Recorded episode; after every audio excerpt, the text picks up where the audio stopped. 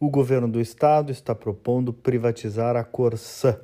Anúncio feito ontem pelo governador Eduardo Leite. Em certa medida, uma surpresa, porque, como o próprio governador disse, não estava em seu plano de governo na eleição. Mas as circunstâncias mudaram, veio aí a nova lei que regulamenta o saneamento e, com isso, novas exigências de desempenho e entrega para as empresas da área. Metas de tratamento de água e tratamento de esgoto. Um desempenho que, se a Corsã não atingir, acabaria sendo penalizada e penalizando, portanto, o próprio estado do Rio Grande do Sul. O governo Leite então justificou que quer evitar, por exemplo, o gigantesco déficit criado lá na CE que além de estar quebrada, sem capacidade de investimento, nem o ICMS recolhe para o Estado.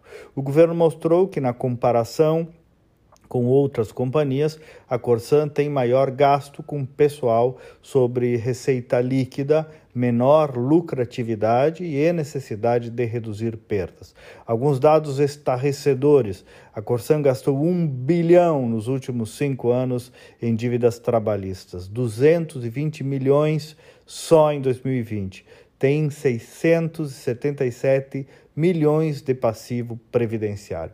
Vejam que, assim como a CE, de algum modo a Corsã estava sendo sugada pelo pagamento do próprio quadro funcional. Na prática, Agora, o primeiro passo é derrubar a exigência de plebiscito. E já tem um projeto andando para isso, do deputado Sérgio Turra, que o governo vai colocar força em cima para aprovar.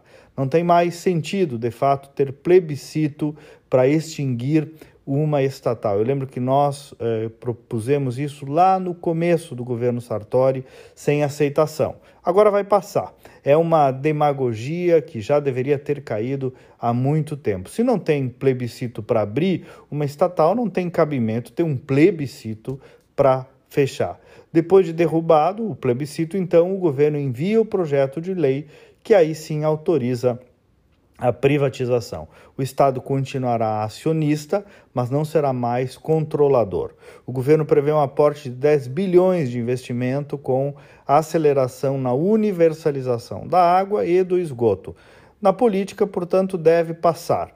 O governador compra, claro, uma briga com setores sindicais, corporativistas, ultra-esquerdistas, mas esses são minoria, tanto na Assembleia como na sociedade gaúcha. Ouviremos os contrapontos que surgirão nos próximos dias, claro, é um assunto que merece aprofundamento, afinal trata da água, mas o futuro pede passagem. A população precisa de eficiência e preço justo, e o aparelho estatal, além disso, precisa ficar mais leve e diminuir os privilégios. Vamos ver, vamos acompanhar. Bom dia e até amanhã.